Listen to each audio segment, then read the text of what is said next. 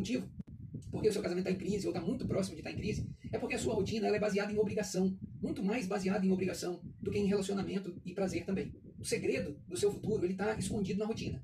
A rotina é capaz de mudar o seu futuro nas finanças, no relacionamento, na saúde, na profissão, em qualquer área da vida. A rotina é capaz de te botar para cima. Só que geralmente as pessoas elas é, é, trazem uma carga negativa em cima dessa palavra rotina. Rotina normalmente traz para as pessoas um sentimento de é, peso, um sentimento de dificuldade, um pensamento de repetição, de cansaço, de mesmice, sabe? E talvez às vezes seja, mas isso sempre acontece no lado negativo quando é algo que a gente não tem prazer.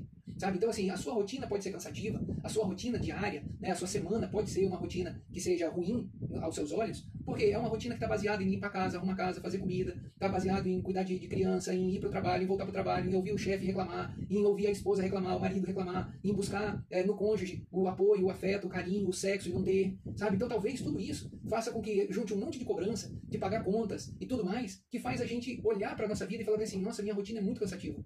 Sabe? Então tem esse lado. Agora, existem outros tipos de rotina. Só que às vezes a gente não para para observar e pensar. Né? Então existem rotinas que são prazerosas. Pensa no seguinte: né? a gente mora aqui, eu moro é, perto da praia. Então tem pessoas que acordam 5 horas da manhã, vão caminhar no calçadão, dão um mergulho na praia, veem o, o sol nascer antes de ir trabalhar. Você acha que isso é uma rotina prazerosa?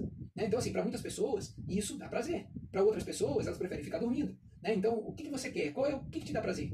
Outras pessoas, elas saem do trabalho e elas param na orla, tomam uma água de coco. Outras correm para casa, dependendo do lugar onde mora, correm para casa e vai acender a, a, lareira numa época de frio e fica agarradinho, fica junto ali. Outros correm para casa e tem uma, uma, rotina de leitura, ou de estudo, ou de esporte. E isso é uma rotina que é prazerosa.